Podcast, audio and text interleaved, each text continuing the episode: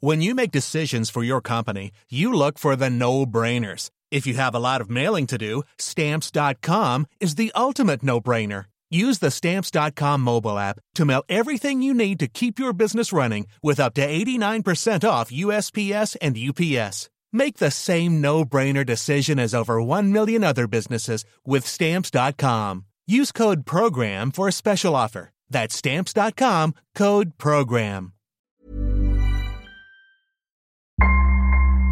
Vous écoutez Crime Story, la disparition du comte de Shaftesbury, deuxième et dernier épisode. En novembre 2004, Lord Anthony Ashley Cooper de Shaftesbury, 66 ans, disparaît dans les Alpes-Maritimes. Il a été aperçu pour la dernière fois à Cannes, dans un palace de la Croisette, la nuit du 4 au 5 novembre. Les enquêteurs n'ont pas grand-chose, mais ils s'intéressent à sa femme, Jamila Mbarek, 37 ans, qui avait épousé le comte en 2002 et dont il était séparé depuis six mois. En février 2005, Jamila Mbarek, souffrant d'une forte dépression, est admise en hôpital psychiatrique. Damien Delseny, le lundi 21 février, une écoute du téléphone de Jamila interpelle les enquêteurs. Oui, on l'a dit, hein, le, téléphone portable de Jamila, il est placé sur écoute depuis déjà plusieurs semaines par les policiers. Et en fait, ils entendent une conversation qui est d'ailleurs débutée par Jamila elle-même. Elle discute avec son avocat. Mais rapidement, en fait, elle passe le combiné à sa sœur Naïma, qui est venue la voir dans l'hôpital psychiatrique où elle reçoit des soins. Et en fait, c'est la sœur qui va dire à l'avocat, en parlant de Jamila, il faut qu'elle parle, elle va pas bien, il faut qu'elle parle de ce qui s'est passé, il faut qu'elle se vide, c'est ça qui la rend malade. Il place immédiatement Jamila Mbarek en garde à vue. Oui, parce que pour eux, cette conversation, euh, c'est un demi-aveu, c'est-à-dire euh, ils se disent, ça y est, il y a quelque chose qui est en train de sortir, et c'est peut-être le moment d'aller interroger Jamila Mbarek. Donc ils sont convaincus qu'évidemment, cette discussion, elle a un lien avec la disparition du compte, et assez rapidement d'ailleurs, quand elle est placée en garde à vue, elle craque, et elle raconte l'histoire suivante, elle dit, bah voilà, c'est mon frère, et le comte, ils se sont battus et en gros il l'a tué accidentellement. Alors elle confirme du coup que le comte, hein, son, mari avec lequel elle était en instance de divorce, est bienvenu chez elle dans son appartement de Cannes dans la matinée du 5 novembre. Il l'avait appelé au préalable de sa chambre d'hôtel au Noga Hilton pour l'inviter à déjeuner. Elle avait refusé, donc il s'est présenté chez elle. Elle redit ce qu'elle avait déjà dit à l'époque quand elle avait été entendue comme simple témoin, qu'il était très alcoolisé, très agressif. Elle rajoute même un, un détail euh, en racontant ça aux policiers. Elle dit euh, il est arrivé avec son pantalon qui était crasseux, couvert d'excréments. Donc vraiment, elle, donne l'image de quelqu'un qui est euh, quasiment une épave. Il y a une bagarre qui démarre avec son frère Mohamed qui est présent à ce moment-là, qui lui aussi, dit-elle, a beaucoup bu. les deux hommes s'insultent et elle dit que c'est le comte qui se jette sur son frère. Il se bagarre, son frère prend le dessus et finit par étrangler Anthony. Est-ce qu'elle leur dit où est le corps? Non, ça le corps, elle dit qu'elle sait rien en fait de ce qui s'est passé ensuite une fois que elle s'est rendue compte que euh, son mari était mort et qu'il avait été tué par son frère. Dans la foulée, Mohamed Mbarek, le frère de Jamila, est arrêté en Allemagne où il vit, dans la banlieue de Munich. Oui, parce qu'en réalité, c'est effectivement là qu'il réside habituellement. Alors Mohamed, lui, il a, il a 40 ans, euh, et quand il est arrêté, il va euh, réfuter toute implication euh, dans le meurtre. Il va même ajouter qu'il était en Allemagne au moment de la disparition du comte, là, début novembre. Donc voilà, il dit, moi, j'étais pas là et c'est pas moi. Les autorités françaises vont lancer des démarches pour le ramener en France, mais ça va prendre un petit peu de temps. Lord Shaftesbury a été vu pour la dernière fois le 6 novembre dernier dans un grand hôtel niçois. Depuis, aucune nouvelle, disparu comme volatilisé. Hier, sa troisième épouse, une ancienne danseuse de bar de nuit dont il était séparé, a été interpellée à Cannes.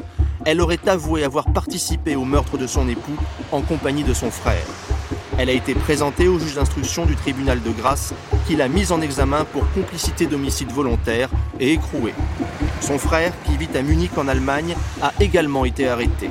Il devrait bientôt être transféré en France et mis en examen pour homicide volontaire. Au même moment, en France, Jamila Mbarek ne va pas bien.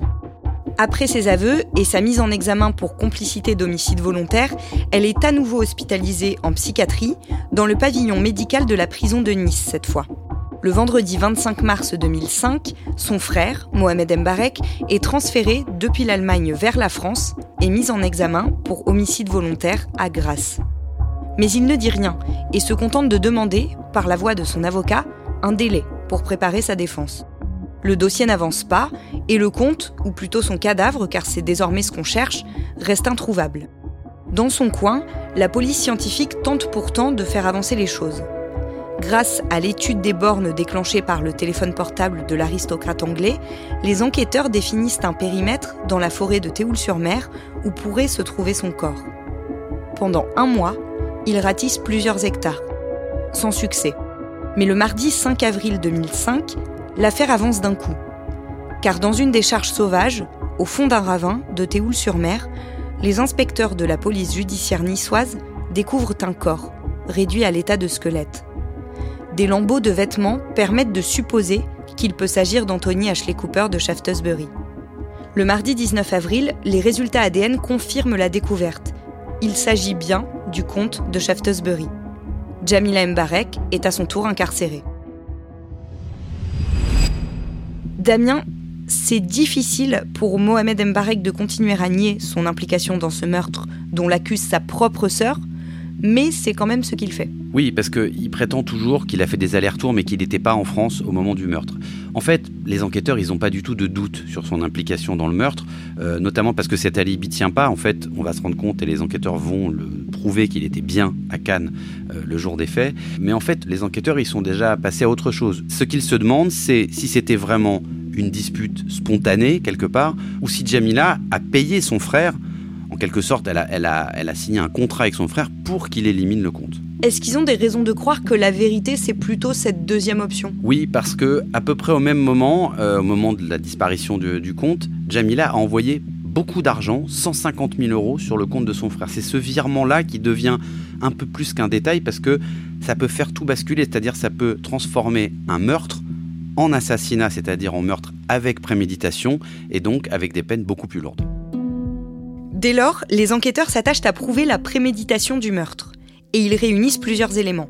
Il y a ce virement de 150 000 euros du compte de Jamila Mbarek vers celui de son frère Mohamed, mais il y a aussi la téléphonie.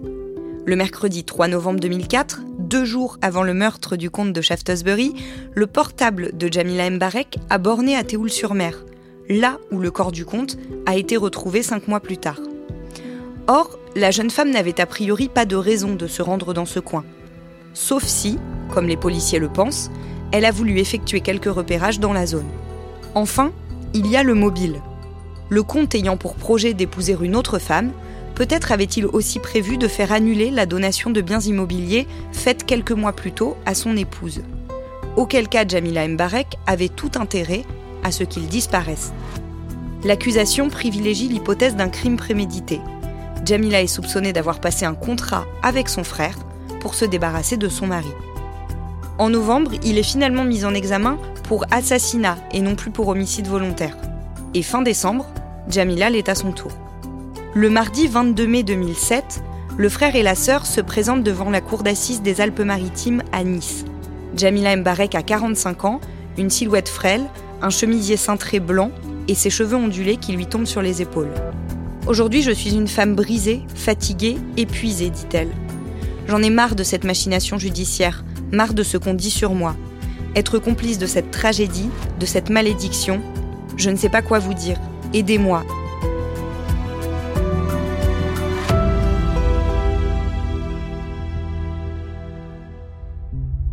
Damien, pendant le procès, Jamila Mbarek reste sur sa ligne de défense. Oui, et comme on lui reproche ou qu'elle est soupçonnée de s'être seulement intéressée à l'argent du compte depuis le début de leur relation, elle va s'efforcer d'expliquer qu'en réalité, elle est vraiment tombée amoureuse de lui. Bon, elle ne nie pas que de devenir comtesse euh, en épousant Anthony Ashley Cooper est une idée qui lui plaisait quand même, mais que surtout, elle s'est attachée, dit-elle, à un homme qui manquait d'amour on lui oppose le fait que le comte s'était finalement assez vite détaché d'elle. Il buvait, on l'a dit, il était tombé amoureux d'une autre femme, et ça, ça a pu jouer. Alors elle explique, elle dit oui, mais enfin de toute façon quand il buvait, il était amoureux de tout le monde, mais il revenait toujours. Et puis elle ajoute, il était criblé de dettes à l'entendre, euh, les précédents élus de son cœur l'avaient laissé à l'abri du besoin. Elle n'avait pas besoin de l'argent du compte, hein, si on l'écoute. Euh, elle dit d'ailleurs J'avais de l'argent bien avant ce mariage. Elle fait notamment allusion à l'un de ses précédents amants, assez célèbre, puisqu'il s'agit de Björn Borg, hein, le champion de tennis suédois des années 70 et 80. Elle raconte, euh, devant les jurés, Borg me comblait de cadeaux. D'ailleurs, elle, elle reconnaît hein, qu'elle aime bien les belles choses, comme elle dit, mais elle dit aimer aussi l'authentique, comme marcher pieds nus dans le sable. Euh, et d'ailleurs, elle va ajouter euh, Anthony m'appelait sa comtesse aux pieds nus. Et quelle est la thèse de l'accusation? Bah, La thèse, elle est très simple, c'est qu'elle risquait de tout perdre dans ce divorce et qu'en tuant le comte alors qu'ils étaient encore mariés, elle héritait d'une partie importante de la fortune. Que dit Mohamed, lui, pour se défendre? Alors, il est un petit peu sur la trajectoire de, et la, ligne de défense de sa sœur. Lui, il dit que c'est un accident, que c'est une dispute, qu'ils en sont venus aux mains. Il finit par ajouter Moi, je suis le seul responsable de tout ça, ma sœur est une victime. Il va dire que Jamila l'a aidé à se débarrasser du corps, ce qui est un peu une nouveauté parce que euh, au début de l'enquête, euh, il va expliquer avoir porté seul le corps euh, de, Anthony Ashley Cooper de l'appartement jusqu'à la décharge où il l'a jeté du côté de Théoul-sur-Mer. Et pendant l'instruction, il va y avoir ce qu'on fait souvent hein, dans une reconstitution criminelle, pour pas dire toujours, une remise en situation. Et lors de cette remise en situation dans l'appartement de Cannes, on va demander à Mohamed de répéter les gestes qu'il a commis pendant et après le meurtre le 5 novembre. Et on va donc lui donner un mannequin qui fait la taille et le poids d'Anthony Ashley Cooper, c'est-à-dire à peu près 1m87-90 kg. Et en fait, on va se rendre compte que Mohamed, il met deux heures pour transporter ce mannequin de l'appartement jusqu'au parking où était garée sa voiture. Or, deux heures, c'est beaucoup trop, c'est beaucoup plus que le délai qui avait été euh, observé le, jour des faits.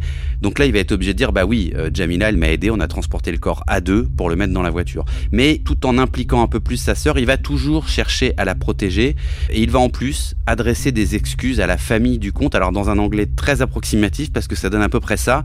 Pardon, please, it was only accident, I love you. Le mercredi 23 mai, la présidente de la cour d'assises décide de dévoiler une écoute enregistrée au parloir de l'hôpital où Jamila était soignée en raison de sa dépression. C'était le 31 mars 2005 et sa sœur aînée Naïma était venue lui rendre visite. Voici un extrait de cet échange que nous avons rejoué avec les voix de deux journalistes de la rédaction du Parisien. Je t'ai apporté des vêtements pour que tu fasses semblant devant Madame la juge d'être en deuil. Tu vas sortir à l'aise de prison, tu dis je l'aimais, il a bu, ils se sont bagarrés, et c'est à celui qui a le dessus. Mohamed doit dire qu'il a paniqué et qu'il a pris le corps avec lui. Je ne dis pas que je suis partie avec lui en voiture non, non, tu dis que tu étais sous l'effet des médicaments, tu peux avoir un choc et perdre la mémoire. Tu dis que tu es trop sensible, tu leur dis comme ça, je me sens mieux, oui, ça y est, des choses me reviennent. Tu leur dis que c'est pas des souvenirs à toi, que c'est lui qui t'a dit. Euh, tu fais genre, je sais, maintenant il m'a dit où il a mis le corps. Toi, tu l'as pas touché, t'as rien fait, c'est l'autre hystérique qui a tout fait, tu dis comme ça. Puis Naïma veut savoir si Jamila a payé son frère pour assassiner son mari. Tu lui as donné l'argent? Les 150 000 euros cash, tu lui as donné? Faut pas le dire, faut pas le dire. Non mais là, entre toi et moi, en famille, tu lui as donné. Je lui ai donné. Tu lui as donné. Je lui ai donné. Damien, la diffusion de cette écoute jette un froid dans la salle d'audience. Oui, parce que ça vient faire euh, en quelque sorte éclater euh, la ligne de défense et l'histoire que racontent Jamila et son frère euh, Mohamed depuis le début. Cette écoute, cette conversation, elle est extrêmement lourde de sens. Et voilà, et on voit deux accusés qui se tournent le dos d'ailleurs à ce moment-là dans le box et qui ont l'air complètement sonnés par ce qui vient de se passer. Le vendredi 25 mai 2007, après une semaine de procès, les jurés rendent leur verdict il déclare Jamila et Mohamed Mbarek coupables de l'assassinat du comte de Shaftesbury. Ils sont condamnés à 25 ans de réclusion criminelle chacun. Jamila Mbarek est la seule à faire appel. Elle comparaît à nouveau en février 2009 à Aix-en-Provence cette fois. La défense demande l'acquittement. Le jeudi 12 février, après 4 heures de délibération, Jamila Mbarek, 47 ans, est condamnée à 20 ans d'emprisonnement une peine confirmée définitivement par la Cour de cassation en 2010. Le 9 août 2021, alors qu'elle est sortie de prison après avoir bénéficié d'un aménagement de peine, Jamila Mbarek publie un livre sous le nom de Jamila, comtesse de Shaftesbury. Le récit s'intitule Du conte de fées à l'enfer carcéral. Elle y raconte son parcours en se présentant comme victime d'une injustice. Elle y dénonce la justice, rendue du haut de son piédestal, dit-elle, par des hommes idéalistes, et elle se félicite d'avoir su se relever de l'obscurité des ténèbres, seule contre tous.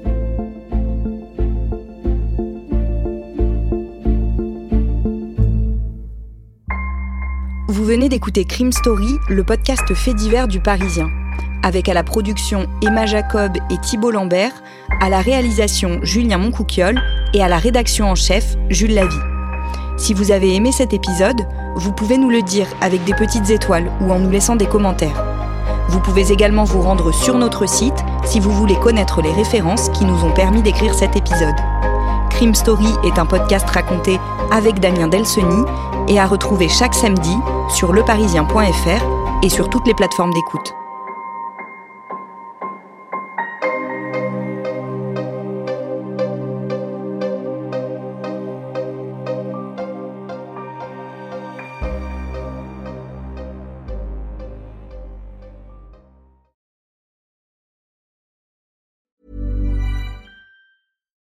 When you make decisions for your company, you look for the no-brainers. And if you have a lot of mailing to do, stamps.com is the ultimate no-brainer. It streamlines your processes to make your business more efficient, which makes you less busy.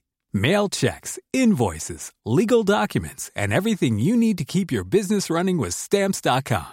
Seamlessly connect with every major marketplace and shopping cart. Schedule package pickups and see your cheapest and fastest shipping options from different carriers with rates up to 89% off USPS and UPS rates. And with the stamps.com mobile app, you can take care of mailing and shipping wherever you are. Make the same no-brainer decision as over 1 million other businesses with stamps.com. Sign up with code program for a 4-week trial plus free postage and a free digital scale. No long-term commitments or contracts. That's stamps.com. Code program.